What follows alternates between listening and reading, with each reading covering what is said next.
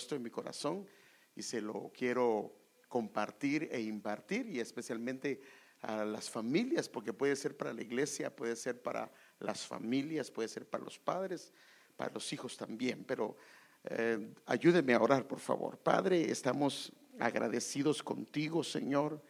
Gracias por tu gran bondad, gracias por tu gran misericordia. Es tan grande la bondad tuya hacia nuestras vidas, Señor, que no tenemos más que agradecerte por tu favor, por tu compasión, por tu misericordia. Señor, queremos pedirte tu ayuda, queremos pedirte tu guianza, queremos pedirte la unción que solamente viene de ti, Señor, para compartir, impartir, explicar y la gracia que necesitamos para poder dar tu palabra, Señor. Y abre el corazón, prepara la mente y el corazón, el entendimiento, Señor, de tu pueblo para poder escuchar, Señor, y entender tu palabra. En el nombre de Jesús te lo pedimos y damos las gracias, Señor. Amén, Señor, y amén. fíjese que esto lo hemos hablado en otras ocasiones, que en la Biblia hay un misterio cuando la Biblia usa parejas.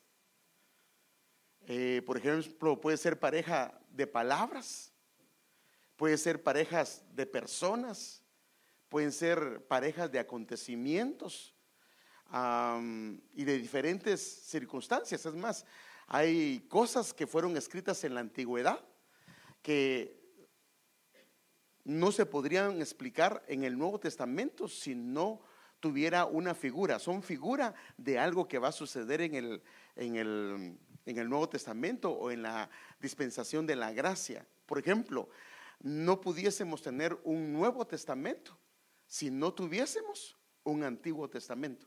O sea, como ve, como que eh, Dios se encarga de que haya parejas de, cosas. Entonces, por ejemplo, los discípulos fueron enviados. ¿Cómo fueron enviados? De dos en dos.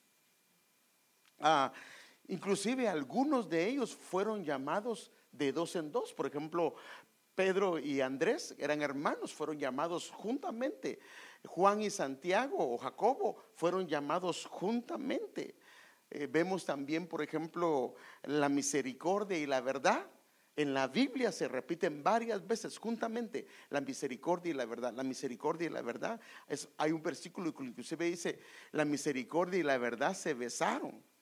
Está también la gracia y la paz.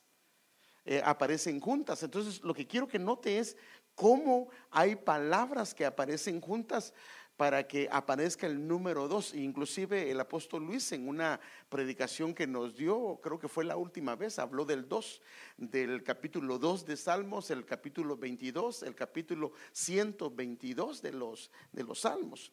Entonces, eh, la importancia que la Biblia le da cuando una palabra aparece dos veces, por ejemplo, como no habían antes signos de interrogación, porque ahora cuando usted ve eh, un signo de interrogación significa que pongan la importancia, porque Dios nos está hablando algo que es importante.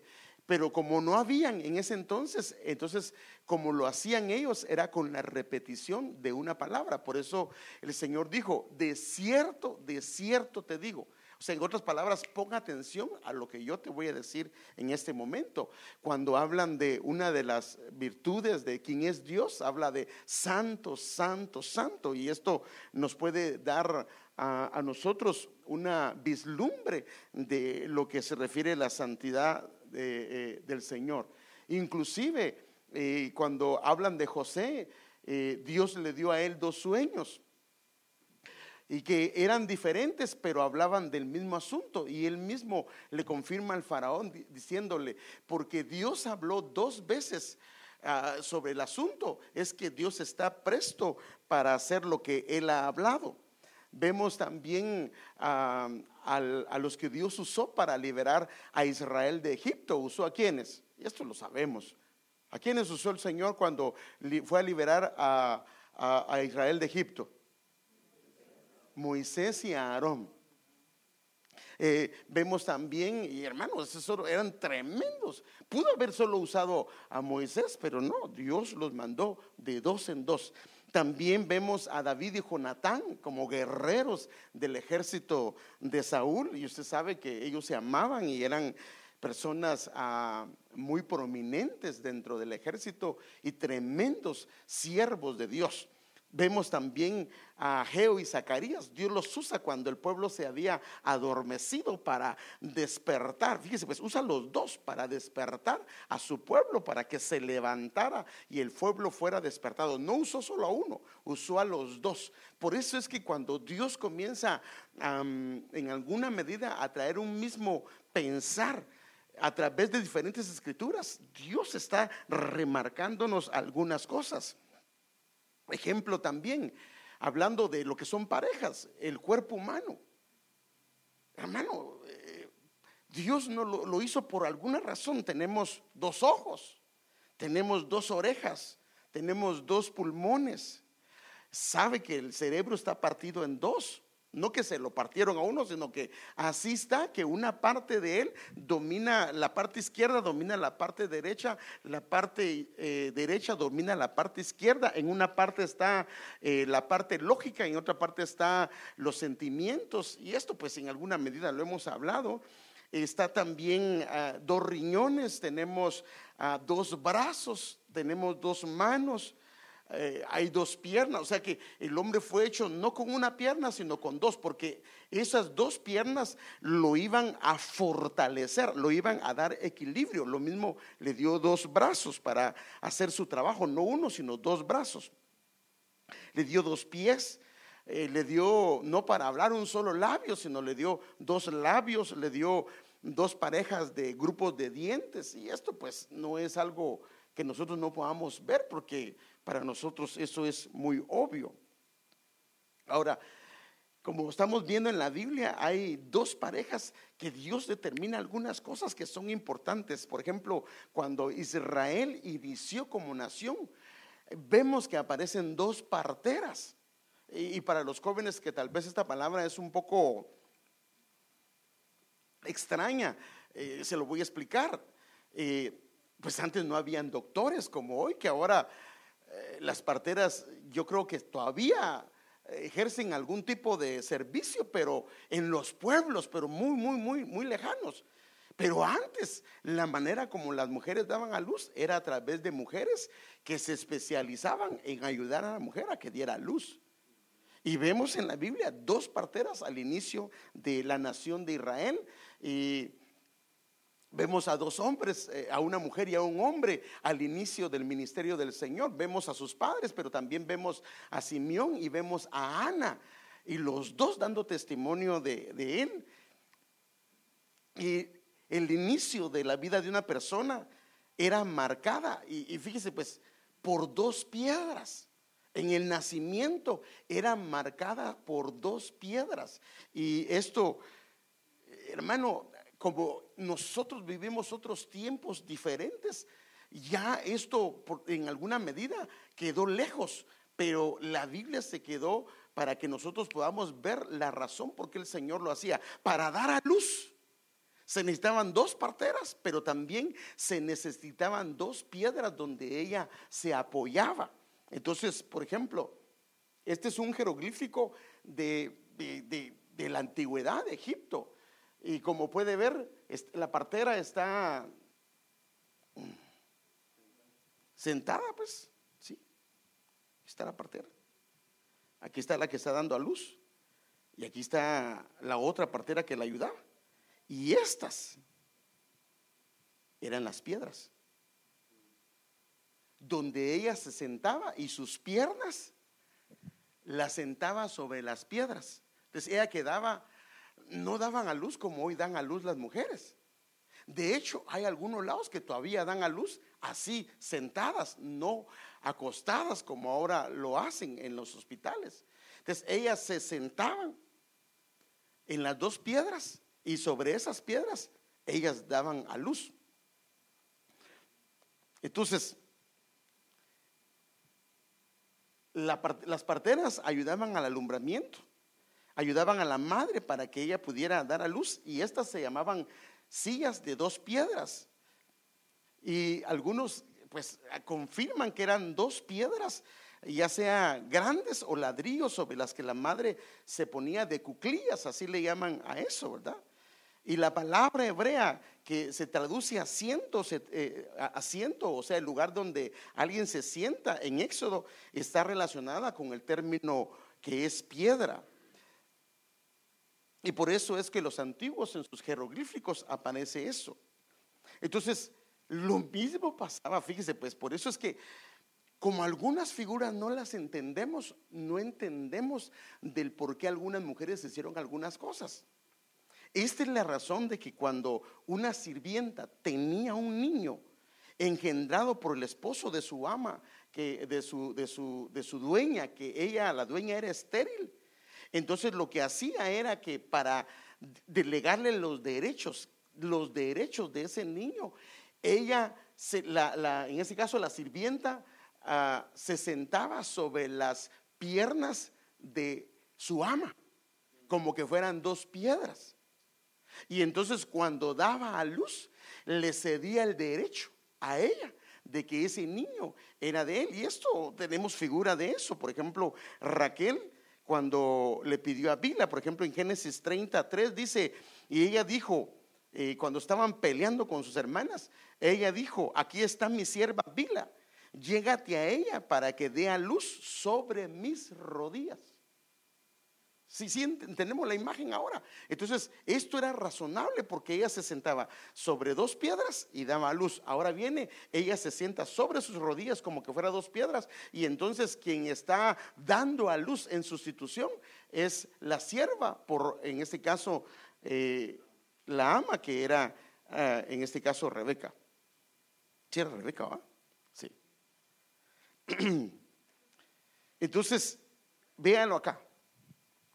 Éxodo 1.16 en la versión ah, BJ2 dice, el rey de Egipto dio también orden a las parteras de las hebreas, una de las cuales se llamaba Cifra y la otra Púa. No Puya, sino Púa. Ahora, estos nombres de estas parteras, fíjese qué tremendo, para dar a luz sus nombres se parecían porque aunque eran diferentes, tenían una misma función. Una de ellas era brillo, esplendor, hermoso adorno. Y la otra que es la, era fuga o púa, era ráfaga, era brillantez. Entonces diciéndoles, dice, diciéndoles, cuando asistáis, le está hablando Faraón a las hebreas, cuando asistáis a las hebreas, observad bien, observad bien las dos piedras. Eso no lo dicen nuestras versiones porque no es entendible. Pero cuando uno conoce un poquito de la historia, entonces se entiende por qué razón. Porque en esas dos piedras era donde la mujer daba a luz. Y las dos piedras tienen un significado. Y ahorita vamos a ver porque yo quiero enfocarme en esto. Ahora, inclusive El sacerdote, usted lo puede ver acá. Él tenía algo que le llaman el urín y el tumín. Aquí tenía un pectoral que le llaman el pectoral del juicio.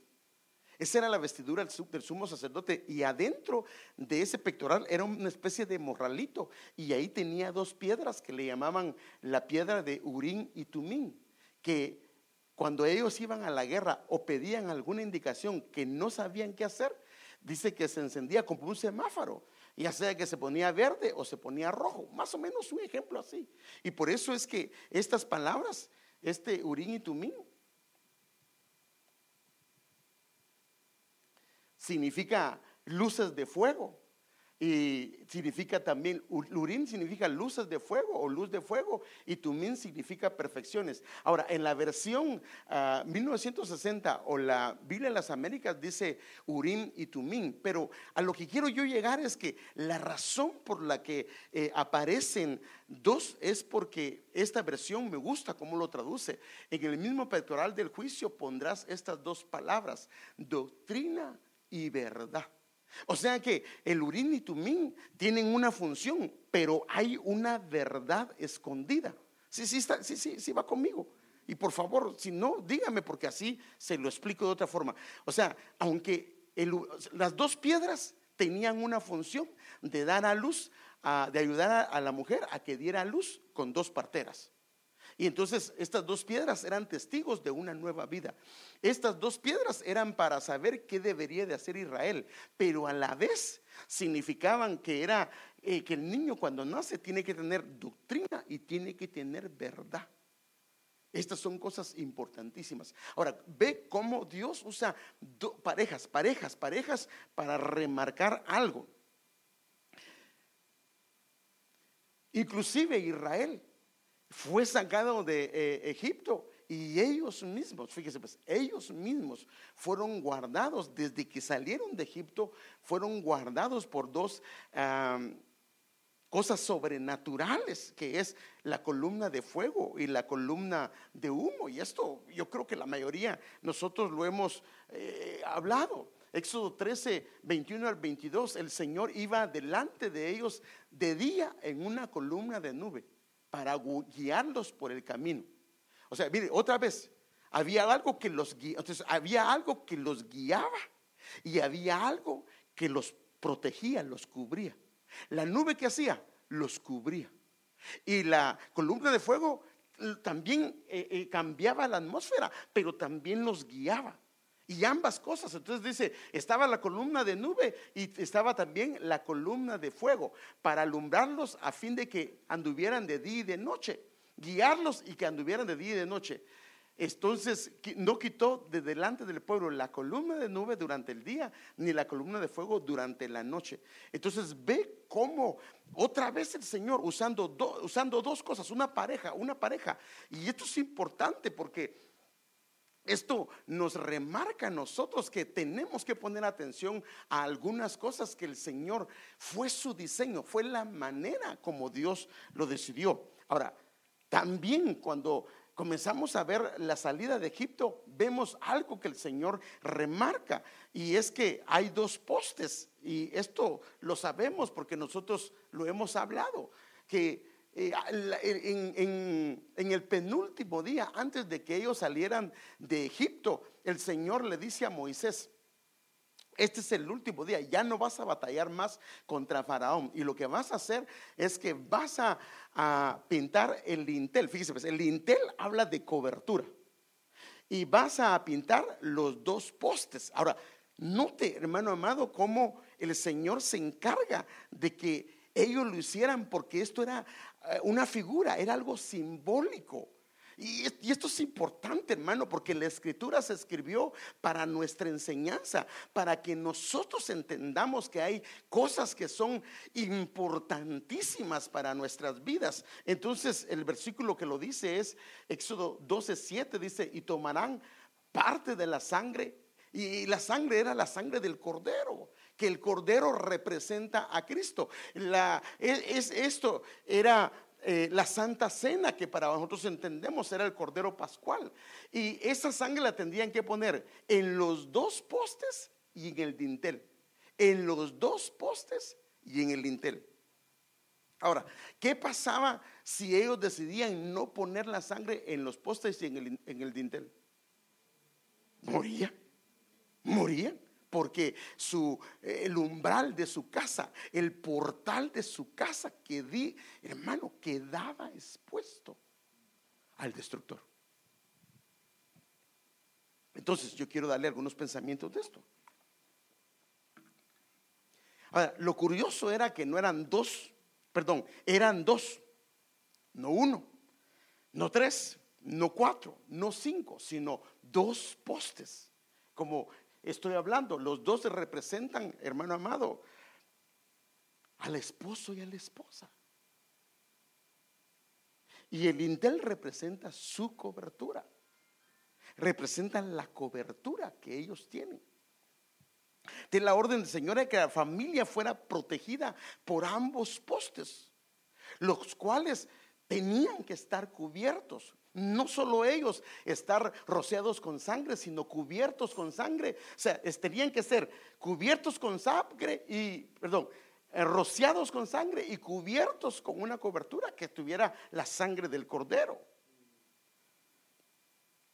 Y son para mí, eh, como lo entiendo, de una figura, son simbólicos de un padre y una madre que son rociados con el cordero y están en los portales de una casa, en los umbrales de una casa, porque el portal de una casa, o sea, las puertas de una casa son eh, la salida de la familia o la entrada de la familia. Y por eso dice, el, que entre por mí saldrá y entrará y hallará pastos y saldrá también. O sea que es un portal. Los padres son un portal para la familia. Los padres son un portal para lo que se mueve espiritualmente dentro de la casa. Y la razón era para que el destructor no se metiera porque si no, la casa quedaba expuesta al destructor de, en ese caso, de la familia. Entonces el Señor le proveyó a la familia dos personas, cada uno de ellos cumple un papel distinto, pero importante dentro del hogar. No podía ser solo uno, tenían que ser los dos los que fueran rociados con la sangre del Señor o con la sangre del Cordero, que es lo que tipifica. Ahora, note que la primera familia que la Biblia nos deja ver en la creación fue diseñada para que no funcionara no como una persona, sino como dos. Y es increíble que lo mismo, dos postes. Y eh, mire, no nos da tiempo, pero ya hemos hablado que inclusive los números tienen mucho que ver en la escritura porque la escritura es algo que fue inspirado por Dios. Y en Génesis, fíjese pues, ahora, ¿en qué capítulo aparece la creación del hombre? En Génesis capítulo número 2. Y el versículo donde aparece que al hombre lo crearon del polvo, en el versículo 7, porque está hablando que lo criaron en el 2 porque lo estaban profetizando lo que iba a venir en él, pero a la vez le estaban diciendo el orden en perfección en el que él debería de vivir, para que él fuera algo de Dios. Y eso lo vemos en Génesis 2.7. Pero lo curioso es que en el mismo capítulo 2, el versículo 22, remarcando Dios otra vez lo mismo. Capítulo 2, versículo 22, el Señor hace a la mujer para que la familia se complete. Si el hombre estaba, estaba en perfección ah, espiritual, pero no estaba completo, hasta que en el capítulo 2, versículo 22, la hacen a ella. Y eso lo vemos en el versículo 22, que de la costilla la habían formado y se la trajeron al hombre y se la presentaron. Entonces, ¿Qué nos dice el capítulo 2 y el versículo 22? El Señor nos está dando un mensaje de la importancia de lo que es la familia y la importancia de lo que es el padre y lo que es la madre dentro de la casa, del rol que cada uno de ellos tiene dentro del hogar. Que si uno de ellos deja de hacer la parte que le corresponde, hay riesgo de algunas cosas porque ellos son el portal de la familia. Ellos son los que evitan que el destructor pueda penetrar en casa.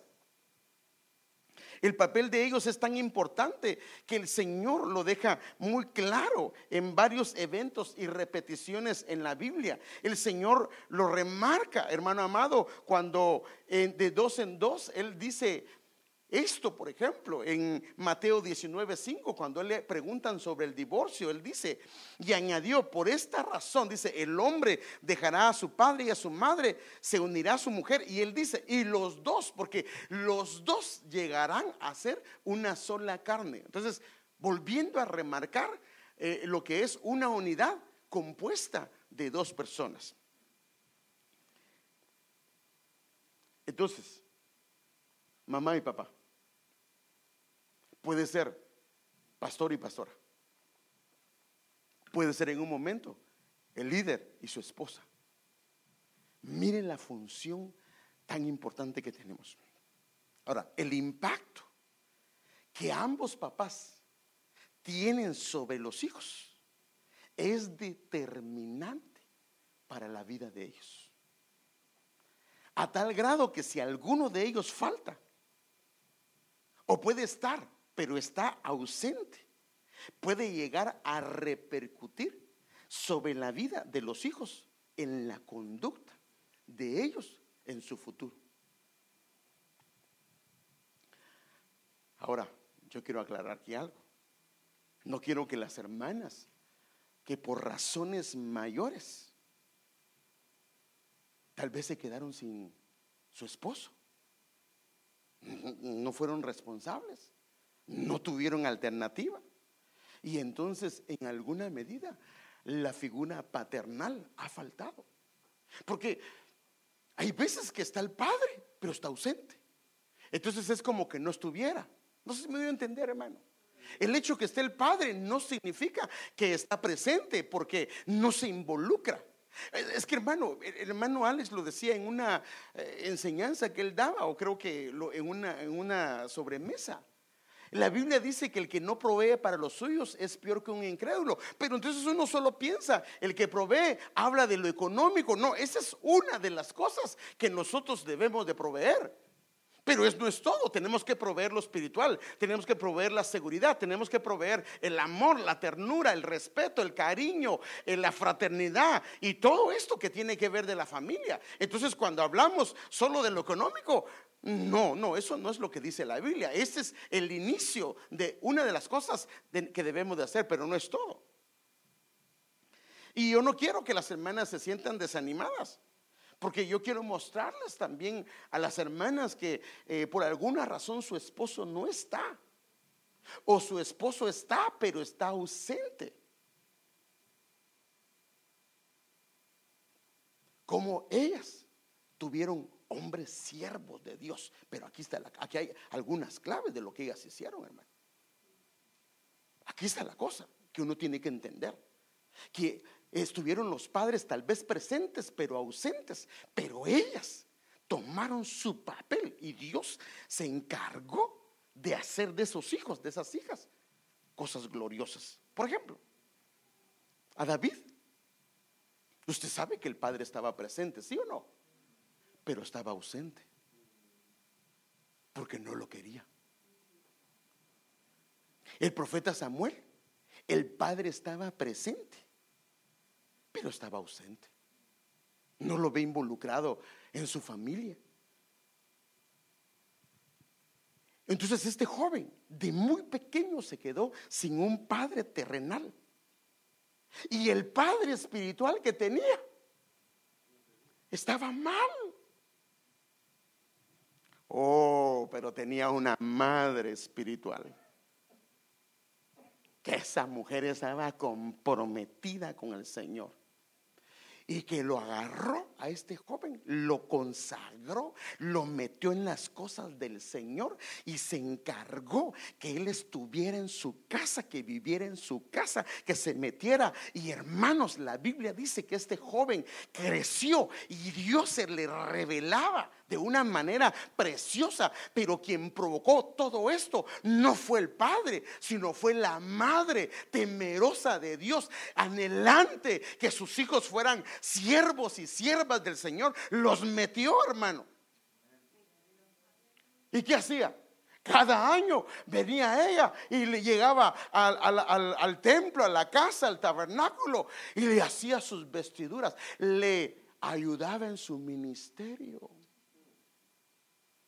Dice que le ceñía sus vestiduras, se las preparaba y el niño iba creciendo, pero cada año ella le llevaba vestiduras nuevas, hablando de ministerios, de funciones. Ella estaba aún ausente porque no podía estar ahí, pero orando por él, consagrándolo a él, preparándolo a él, trabajándolo a él, hermano. Es que este es el asunto, por eso es que una madre, aunque la parte paternal quede ausente, aunque esté presente, hermano amado, puede consagrar a sus hijos. Y por eso es que yo no puedo, hermano amado, que desanimar a las hermanas, no, sino que si es no hay alternativa. Entonces ella tiene ejemplos bíblicos de cómo ella puede meter a sus hijos, meter a sus hijas y estos hombres ser grandes hombres de Dios. Y ya el Padre en su momento va a dar cuentas delante de Dios.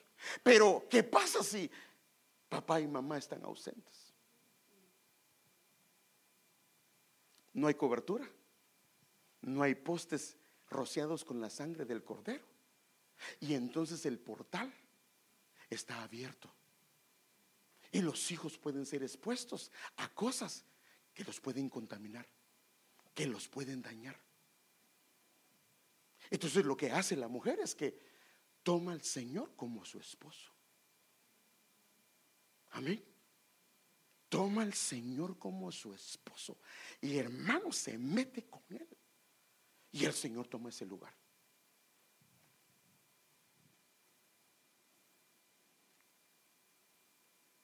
Timoteo tenía un padre presente, pero ausente.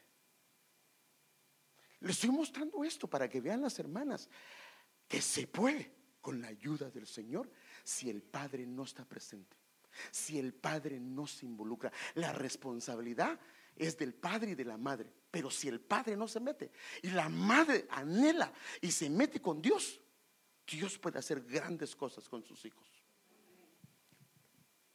Pero aquí vemos a una madre y a una abuela consagrando al Señor a este joven desde su juventud. Pablo dice en 2 Timoteo capítulo 3 versículo 15 que desde la niñez, esta palabra niñez es brefos en, en griego, brefos es desde pequeñito, desde que estaba en el vientre, le comenzaron a enseñar o sea que hubo una madre que aunque el padre no estaba presente, ella comenzó a hacer su parte. Y Dios sabe que no podía hacer nada porque el padre se había aislado, eh, el padre se había alejado, pero entonces ella se metió, metió a sus hijos y preparó a este joven hermano para lo preparó para que fuera un apóstol, un siervo, un discípulo del apóstol Pablo.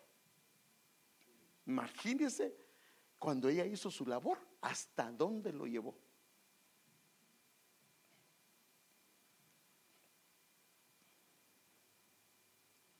Algo que vemos en estos hijos es que se quedaron sin la figura de un padre. Pero las madres se metieron con el Señor. Se consagraron y consagraron a sus hijos. O sea que mamá, si tu esposo no viene, no es excusa, porque tienes ejemplos bíblicos de mujeres que sus esposos no quisieron. Ellas se metieron. Metieron a sus hijos y Dios las respaldó. En su tiempo al esposo le va a preguntar el Señor. Pero hay esperanza. A mí, hermano, no quiero por favor que vaya a salir aquí triste que diga, ¿y ahora qué hago? Mi marido no está. Pues por eso lo estoy enseñando. El pastor nos desanimó porque, o, tampoco vengo a decir, tengo que conseguir marido rápido. No, porque también puede agarrar algo que le sale peor. No, espere. En lo que espera el Señor que sea su esposo. Amén. Sí, pero por favor, no, no vaya mañana ya al Facebook y mete su perfil y guatemalteca chispuda, busca marido, sabe cocinar, tiene dinero, tiene tierras en Guatemala. No, no, no, no, no, no, se le van a salir un puño. No, no, no, no, no, no, no, no, no, no, no. ¿Ya? O diga, ah, entonces el pastor lo que me está diciendo es que como está presente pero ausente, bye bye no, tampoco. A orar y a clamar, porque el papel, tiene, el, papel del esposo tiene una, eh, eh, un papel importante dentro del, dentro del matrimonio. Mire, hay ejemplos que inclusive los podemos ver. Y tampoco los padres, yo no quiero que se vayan a sentir lastimados. No, no, no, no. Sino que tenemos una responsabilidad como padres. Amén. Y hay un llamado de parte de Dios, hermano. Y cuando papá y mamá se meten con Dios, los padres de, mire pues, estaba Anram y Jocabed. Los dos se metieron con Dios. Mire la estirpe que sacaron. Vino Moisés, vino Aarón y vino María como el hermano estaba predicando, de 85 años, la viejita, si queremos decirlo así, estaba danzando y dirigiendo a todo el grupo. O sea, usted puede ver, hermano, que eh, eh, eh, si los dos hacemos la parte que nos corresponde, Dios va a hacer gloriosas cosas. Y si el esposo no quiere hacerlo, entonces el Señor toma el lugar, tú te metes con el Señor. Ahora, si agarras, mi esposo no quiere, yo tampoco quiero, perdóname. en juego están los hijos. Y, o como en el caso mío con mi esposa, están los hijos. Sí, y, hermano, mire, tal vez, a veces, que usted me ve predicar y Dios me usa y la que estuvo orando fue ella. Y algún día el Señor lo va a declarar. Entonces lo importante acá, lo importante acá es que te metas con el Señor.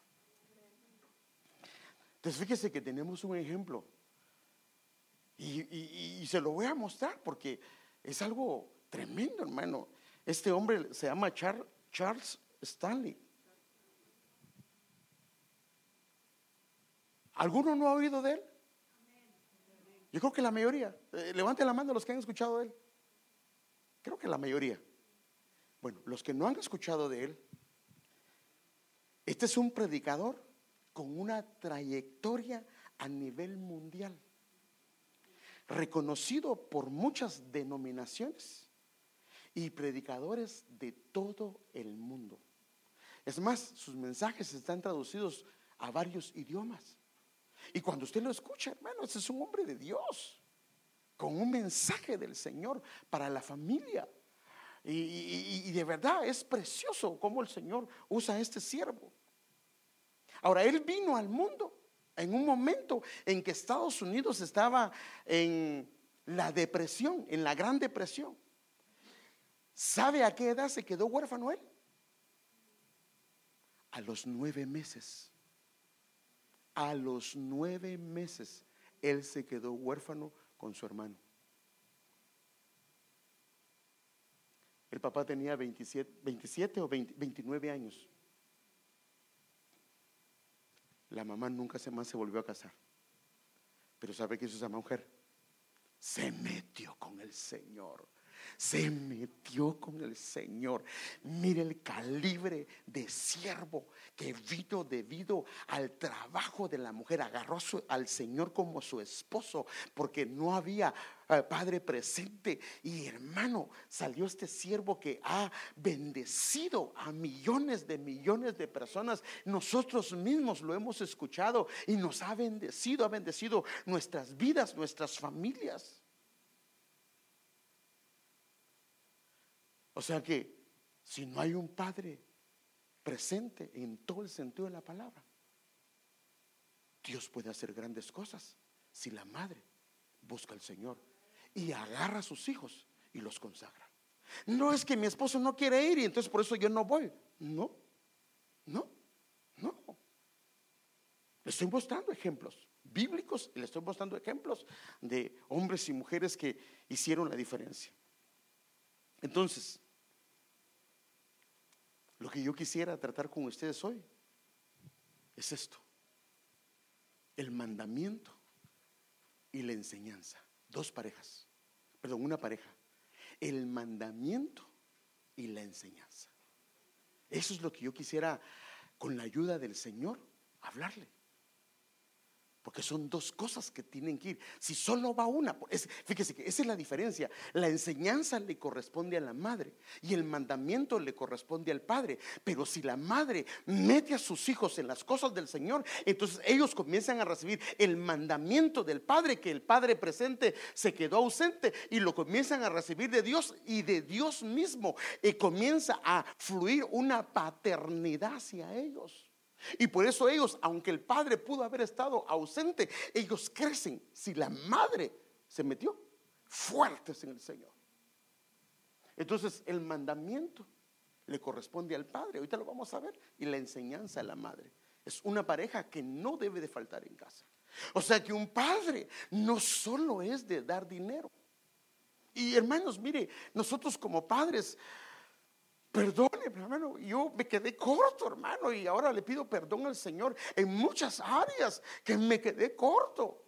Pero Dios me ha estado hablando para que yo pueda enseñarle de nuestros errores, nuestras fallas, para que usted que tiene sus hijos en casa, hijos pequeños en casa o hijos eh, adolescentes o mayores, usted tenga una función, el padre haga la parte que le corresponde y la madre también. Y si lo hacemos, las promesas del Señor sobre ellos, hermano amado, son enormes, las bendiciones que van a caer sobre sus vidas. Y estos hombres, estas mujeres van a marcar la diferencia en la congregación, en las congregaciones, en la atmósfera donde ellos se muevan, porque son hombres que van a tener gloria y honra caminando con ellos debido al trabajo de mamá y papá que hicieron delante de Dios. Y es posible, aunque haya algo que haga falta, es posible. Lo mismo es si eh, papá está y la madre no quiere, es posible también. Y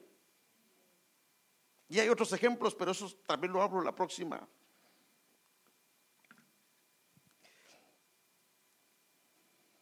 Hoy quisiera con usted que pudiéramos ver a la luz de la escritura el papel de la madre y el padre con respecto a lo que es el mandamiento y la enseñanza. Dando Dios algunas de las funciones que son importantes que el padre y la madre ejerzan dentro del matrimonio. Y si los padres hacen lo que Dios dice, el resultado va a ser hermoso para, para ellos, porque ¿quién va a cosechar el fruto de lo que se hizo en los hijos? Los padres, los padres. Ahora, hablaba yo con una pareja y le decía, es mejor hacerlo preventivamente y no después llorar y pidiéndole al Señor que nos ayude. Dios nos va a ayudar, no importa. Dice, siete veces cae el justo, siete veces nos levantará. Pero ¿para qué tenemos que caer? Cuando Él puede librarnos, si tomamos el consejo y agarramos el consejo de su palabra. Amén. Entonces, veamos cómo lo dice el fruto que se, que se trae. Proverbios 10, 1. Proverbio de Salomón, el hijo sabio, ¿qué dice? ¿Qué va a hacer? Como está siendo instruido por papá y mamá, termina el hijo siendo sabio. Y lo que termina haciendo es alegrando, trayendo satisfacción al Padre. Y, y, sin ir muy lejos, gente que se va a acercar y le va a decir, usted es el Padre, usted es la Madre. Los felicito, fíjese. Qué educación la que le han enseñado a estos muchachos. Los felicito por la manera que son, que respetuosos, que esto, que lo otro. Lo van a honrar. Ahora, ¿cómo se va a sentir usted? Ahora, si los hijos se hicieron y deshicieron, haga de cuenta que lo invitaron a una casa y los hijos fueron y no se quedaron quietos y quebraron de todo. ¿Y de quién son hijos? Uno se quiere, uno quiere esconderse, hermano. Y ya casi le dan ganas de decir, saber de quién son, ¿verdad? Entonces el hijo o la hija se vuelve sabio debido al trabajo de papá y mamá y terminan al final alegrando al padre. Pero el hijo o la hija que no es enseñada tiene un problema. Puede entrar en necedad y esto lo lleva a ser tristeza de papá y mamá.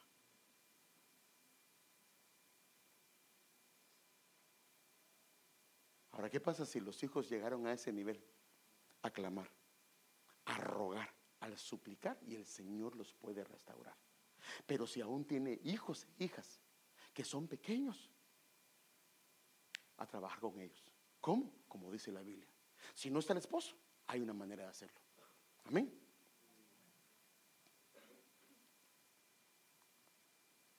Ahora fíjese, es interesante que el libro de Proverbios, los primeros capítulos del 1 al 9, si usted lo lee, habla de la sabiduría. Todo el capítulo 1 al 9 habla de la sabiduría.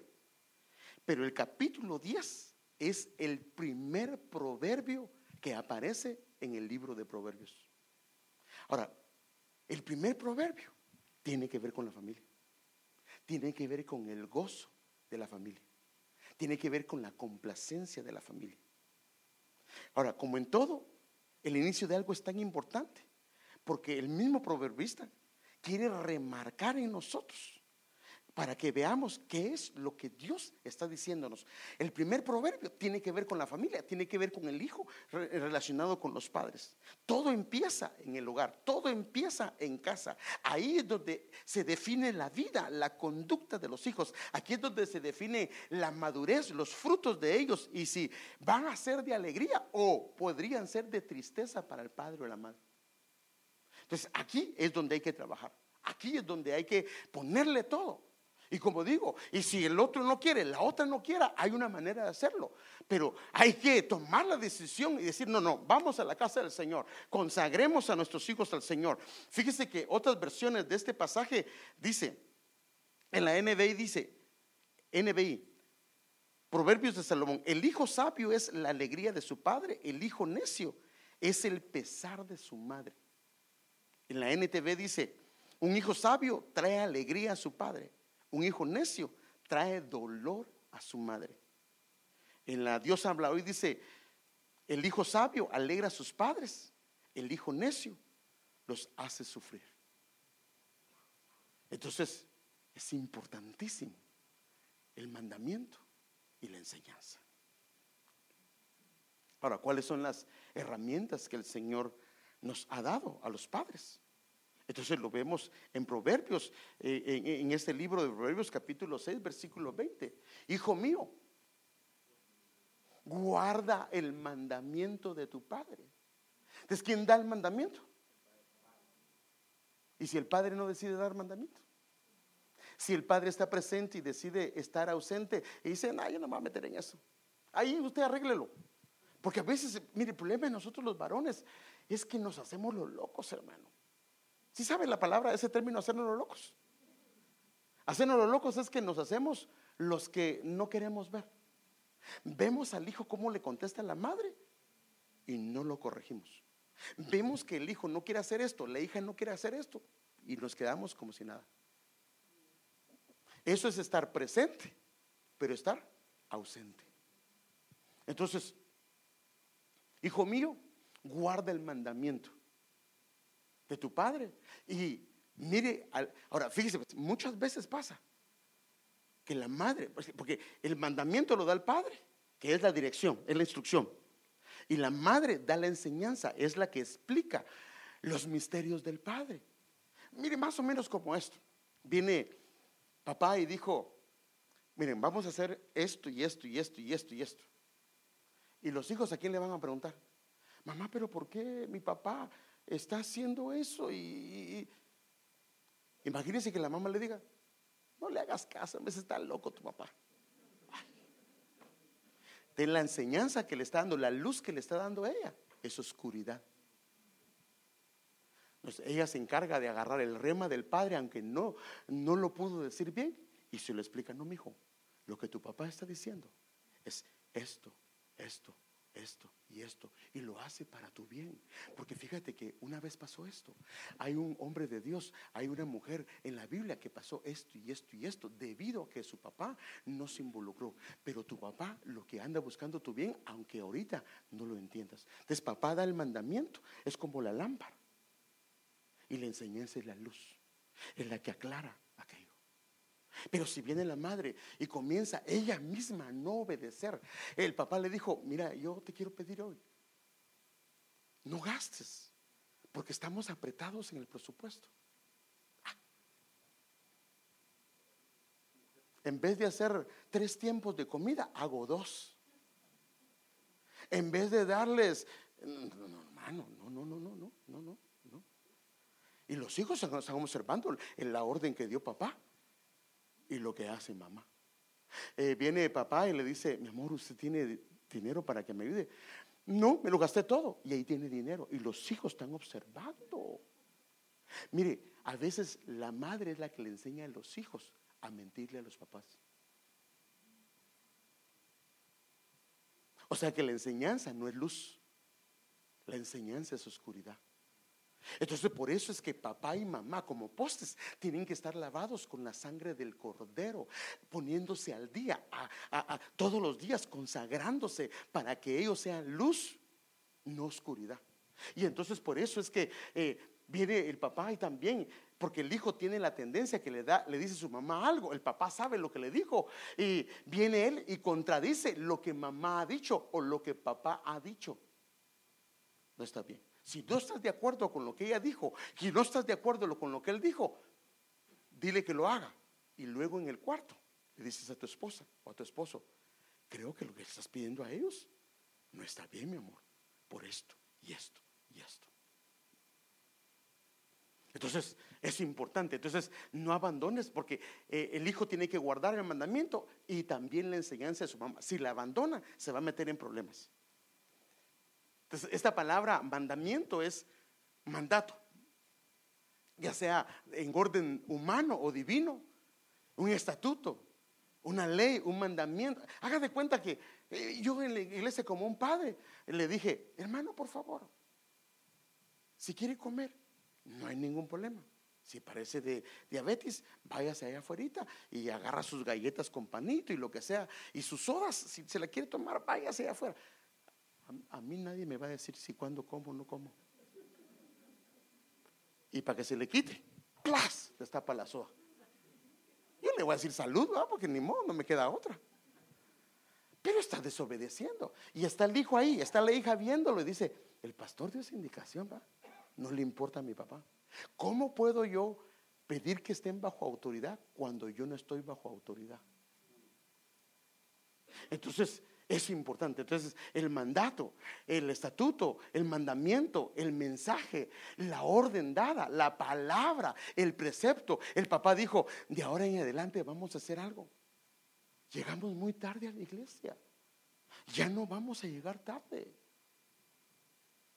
Vamos a levantarnos un poquito antes. Esposa, hijos, nos vamos. Y la mujer ese día se le ocurre echarse un baño de tina. Con agua traída de Egipto, de sal, y no quiere salir.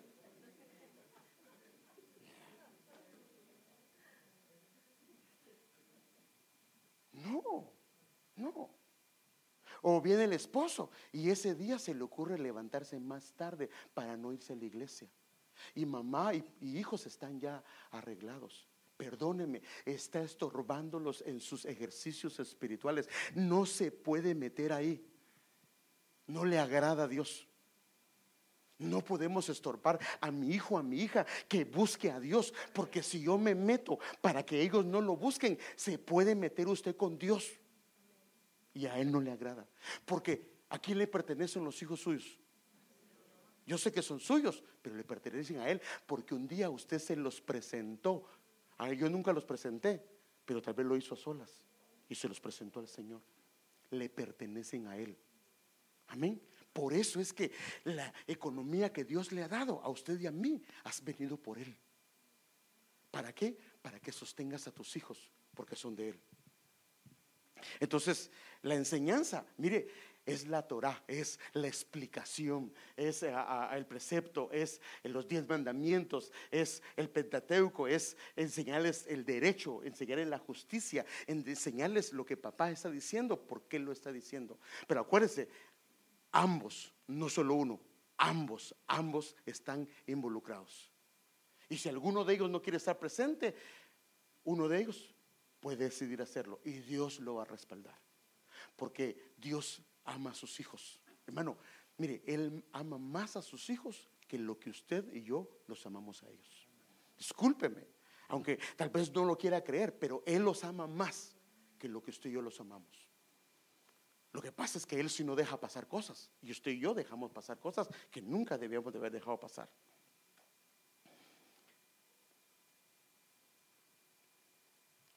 Entonces, ¿a qué se refiere la Biblia cuando habla de mandamiento y enseñanza? La pregunta es, ¿a qué mandamiento se refiere? ¿Cuáles son los fundamentos de lo que tú ordenas en casa? ¿En dónde se basa lo que tú enseñas? Lo haces en base a tu ira, lo haces en base a tu enojo, lo haces en base porque a ti te enseñaron y te importa un comino lo que la gente diga, no importa, lo que la gente diga no importa, pero lo que dice él sí es importante. Entonces, tu mandamiento debe de ser en base a lo que dice la escritura, porque si no tú y yo podemos caer en injusticia delante de Dios poniendo sobre ellos cosas que ni nosotros hacemos. Y lo mismo la madre. ¿En dónde se basa tu enseñanza? Por eso es que una madre, si no lee la Biblia, ¿de dónde les va a enseñar?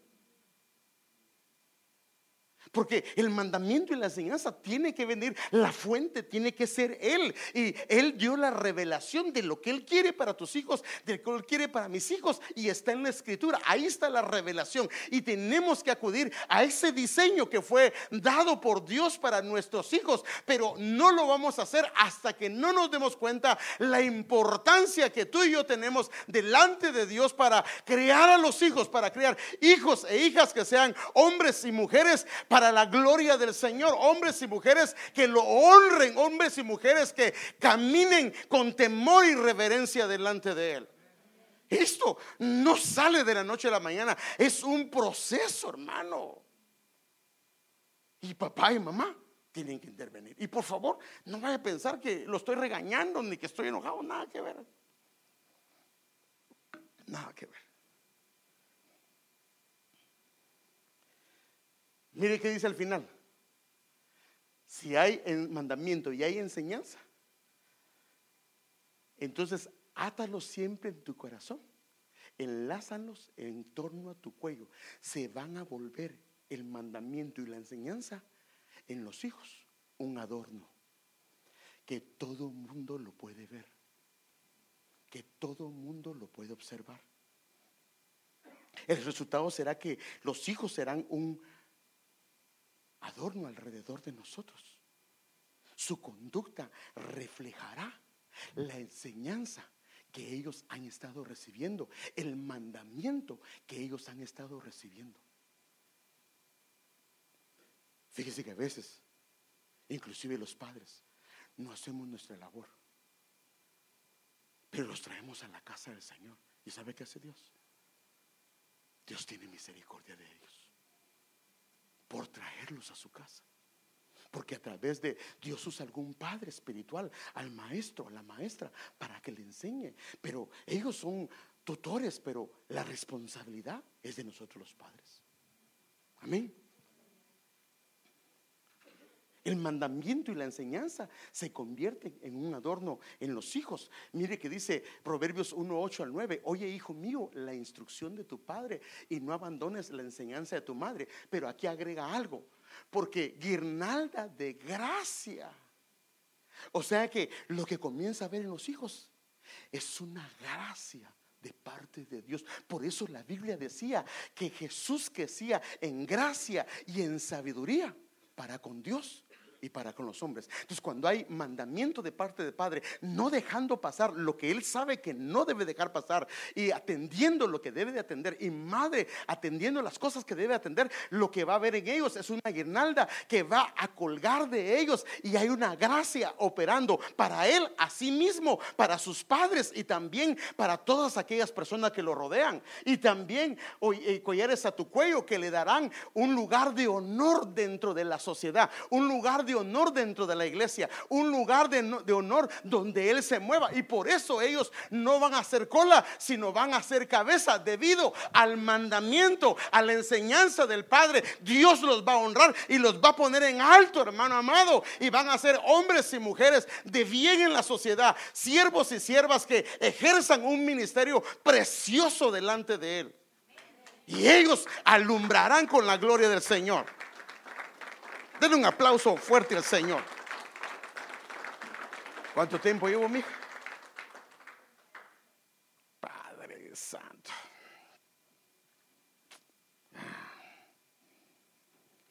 Bueno, ya no puedo continuar, hermano. Vamos a dejarlo para el otro viernes. Mire que dice, hijo mío, guarda mis palabras y atesora mis mandamientos contigo. Guarda mis mandamientos Y al guardar los mandamientos, y mamá ayuda a que guarde los mandamientos de papá, ¿sabe qué va a hacer en el alma de él? Lo va a hacer vivificar, lo va a hacer que ese niño comience una vivificación del espíritu fluyendo en él. Va a haber una vida de parte de Dios en él. Y la enseñanza como la niña de tus ojos. Y entonces átalos a tus dedos. Entonces los niños comienzan a obrar de acuerdo al mandamiento de papá y de acuerdo a la enseñanza de mamá. Sus dedos hablan de lo que hacemos.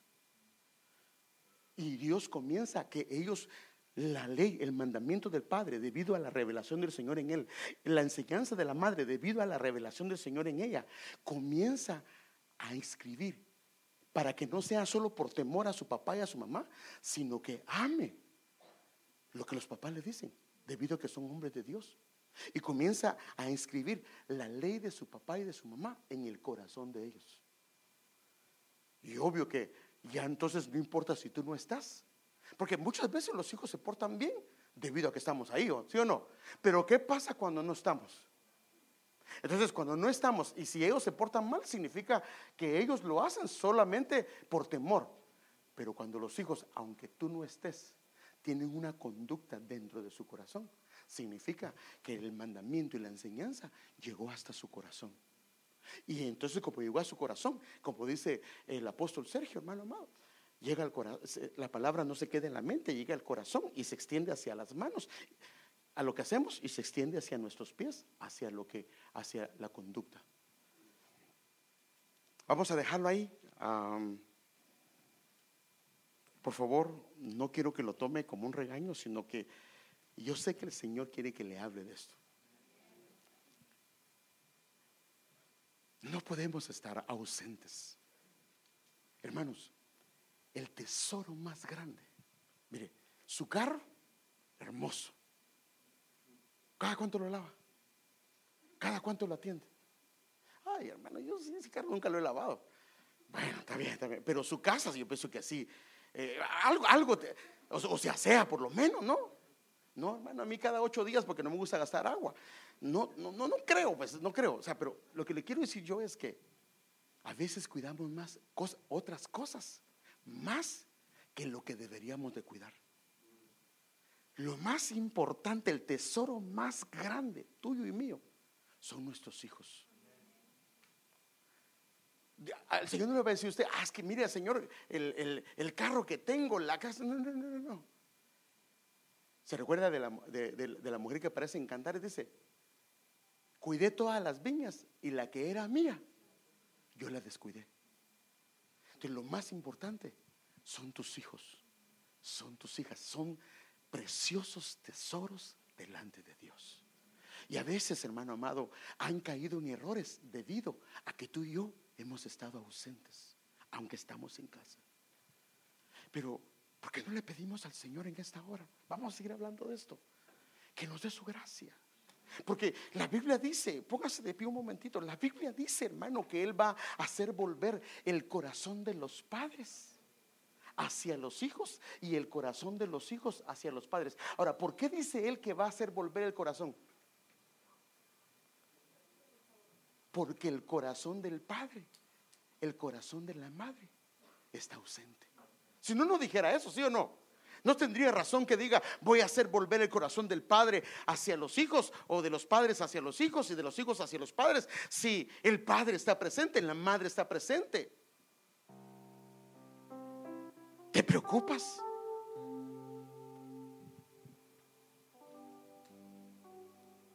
Por la vida espiritual de tus hijos.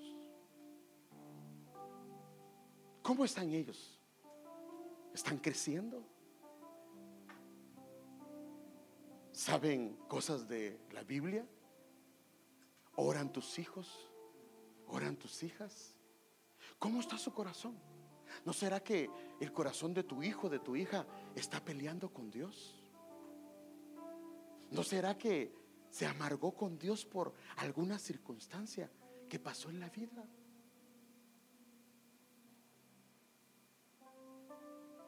Yo creo que nos debe de importar, hermanos, la vida de nuestros hijos. Si ellos no están bien, nosotros tenemos un abogado, un capitán que los puede rescatar. Y yo no te traje este mensaje para que te desanimes, no, el Señor te trajo este mensaje para que tomemos cartas en el asunto. Y papá, a tomar el lugar que Dios nos dio. La orden del Señor es que la bendición desciende sobre la cabeza, baja a las vestiduras. Pero si papá no quiere, mamá se puede meter con Dios y la bendición va a descender.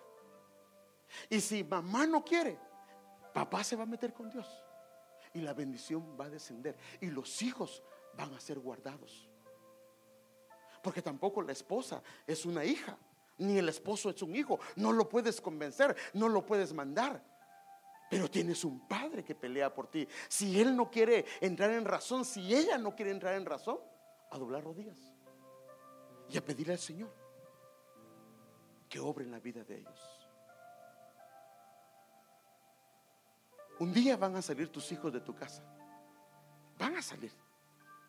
Y por favor, no va a decir usted renuncio, porque no, no, no, no me refiero a que se tienen que casar, sí o no, hermano.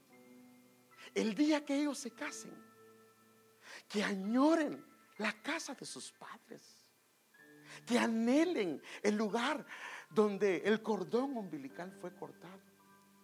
Y que más bien les tengas que decir, no, no, no, papadito, usted ya no puede estar aquí porque usted ya está casado. Váyase a su casita con su mujercita o váyase con su esposo.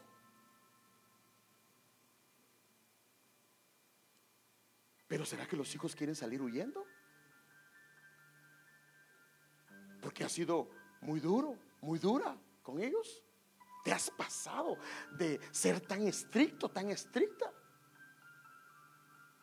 Ni, ni, tú mismo guardas, ni yo mismo guardo las cosas que les hemos puesto. Se nos olvidó que también nosotros algún tiempo fuimos jóvenes y que había inquietudes. Pero Dios quiere hacer volver el corazón de nosotros hacia nuestros hijos y que retomemos nuestro papel. Empieza con lo mínimo.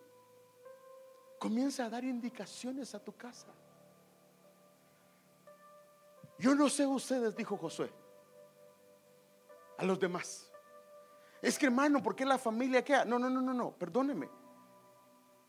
A usted le debe importar su familia. Si aquella familia no va, es asunto de ellos. Si aquella familia no va, es asunto de ellos.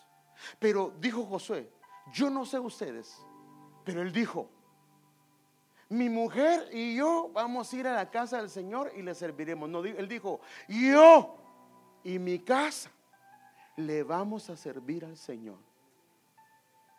Él tomó una determinación de servirle al Señor y de agarrar a su familia y encaminarla a la casa del Señor. Para que los hijos aprendan en su casa, para que los hijos sean enseñados, para que los hijos aprendan a adorar. Mire, hermano, cuando uno ve a los niños aquí danzando y gozándose delante del Señor, le da gozo verlo a uno. Y me dio gusto, cuando, me da gusto cuando veo que los padres les enseñan y dicen, no, hijo, pase. Y él comienza a dar sus primeros tanes porque está aprendiendo. Estás enseñándole a agradar al Señor. Y cuando ves que el hijo no está bien, ponlo en su lugar. Mire, hermano.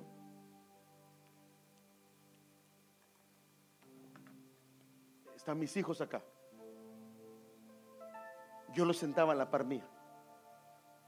Todo el tiempo. Y si alguno de ellos en medio del servicio lo miraba, en la casa y hablaba con ellos. Estás en la casa del Señor. Debido a Él tienes comida, tienes techo, tienes esto. No es posible que seamos malagradecidos.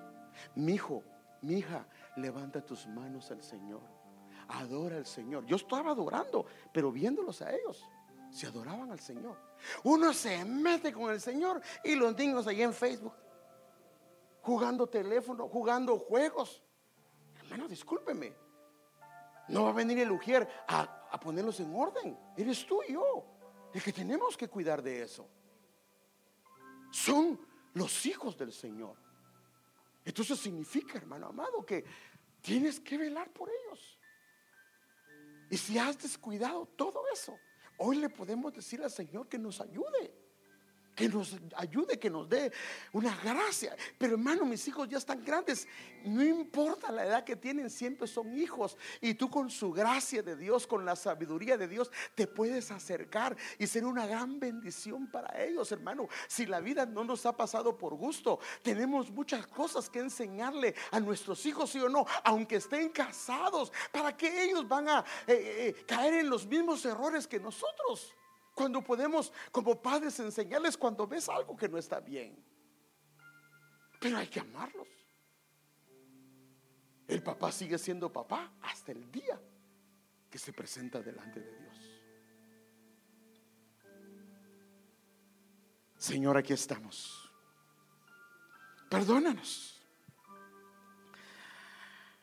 Perdónanos porque hemos descuidado nuestro papel. Algunos de tus siervos y de tus siervas aquí han sido fieles. Y han guardado el mandamiento, han guardado la enseñanza, se han esforzado por hacer lo que a ti te agrada. Y perdónanos a los demás que hemos descuidado. Sin darnos cuenta, hemos sido un tropiezo para nuestros hijos y no les hemos permitido buscarte. Pero hoy pedimos la sabiduría, la gracia, el favor tuyo. Y haznos ver la necesidad que tenemos de involucrarnos, no solo estar presentes en el aspecto físico, sino involucrarnos con ellos, aunque sean hijos o hijas grandes, ellos nos necesitan, ellos necesitan nuestra ayuda. Y perdónanos, porque ahí hemos fallado. Lo reconocemos delante de tu presencia y te pedimos perdón. Y por favor ten misericordia y permítenos mostrarle a nuestros hijos, a nuestras hijas, aunque se hayan apartado de ti. Permítenos mostrarles amor, permítenos mostrarles el cariño, la ternura tuya. Y danos el momento propicio, la gracia para poder hablarles de parte tuya y considerándolos a ellos como a ti te agrada, Señor. Por favor, Señor, hoy te pedimos que nuestro corazón se vuelva, se baje, Señor, que los montes, Señor, sean bajados para que los valles puedan ser subidos, Señor, y quita toda altivez, toda soberbia, todo orgullo de nuestro corazón. Y permítenos, Señor, amado, poder descender, Señor, del lugar que tenemos y poder ayudarlos, Señor, poder extendernos hacia ellos. Y, Padre, ayudarlos, Señor. Permítenos ser una ayuda para ellos, Señor. Quita, Señor, el dedo señalador. Quita, Señor amado, las palabras groseras, las palabras eh, que no te agradan. Quítalas de nuestra boca y permite que nuestros labios sean medicina. Tengamos una lengua prudente y de sabios para hablar con ellos y tratarlos con cariño, con amor, con respeto, con ternura, Señor. Perdónanos las veces que hemos tratado a tus hijos de una manera incorrecta. Perdónanos si le hemos faltado el respeto a alguno de ellos o a nuestros hijos. Perdónanos si, Señor, les hemos hablado de una manera irrespetuosa. Perdónanos. Y danos tu gracia hoy de, Padre, volvernos a ellos y volvernos a nuestros hijos eh, con ternura, con amor. Padre, hoy pedimos el espíritu de Elías, Señor, para que hagas volver nuestro corazón hacia ellos, Señor. Padre, mira, Señor, que está en alguna medida ajeno, Señor amado, ausente, Señor. Pero hoy pedimos una gracia de parte tuya, Señor, para volvernos a ellos, Señor, y para que podamos involucrarnos en todas las áreas, Señor, que los amemos, Señor, que el día que ellos salgan de casa, añoren la casa de sus padres. Y si, Señor, hemos lastimado sus corazones, permite, Señor, que pidamos perdón. Y si ellos han sido dañados, permite que sean restaurados. Y si son hijos desobedientes porque en alguna medida no conocíamos de ti, Padre, te pedimos que los hagas volver. Señor, son hijos de promesa y Señor, clamamos por ellos en donde quiera que estén, Señor, que los hagas volver. Haz volver a nuestros hijos, Señor, porque te los hemos entregado y son tuyos, te pertenecen. Te lo pedimos, Señor. Gracias te damos. En el nombre de Jesús.